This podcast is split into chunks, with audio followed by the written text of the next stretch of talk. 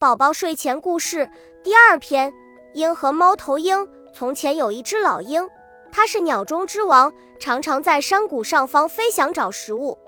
有一天，它看到一棵很高的松树，树上有一只母猫头鹰，同时又看到它的巢里有四颗蛋。当老鹰飞下去到巢边准备吃那四颗蛋时，母猫头鹰很恭敬地说：“鹰大王，你早啊！”我想你现在一定不饿吧？不，老鹰说，我很饿。我准备把你那四颗正在孵化的蛋吃了充饥，那一定非常可口的。鹰王啊，母猫头鹰说，假如你答应不吃我的小孩子，我将永远只在晚上飞翔，专吃毒蛇和蝎子，而把小鸟和小鼠留给你吃。不知道你赞不赞成？好啊，老鹰说。我就答应不吃你的小孩吧，但是我怎么认识你的小孩呢？不错，我是应该告诉你的。我的小孩很容易辨认，他们是世界上最美丽的鸟。母猫头鹰很得意地说。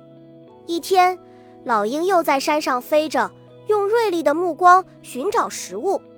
不久，看见下面一棵松树上有四只小白鸟，很香甜地睡着，它就很快地飞下去。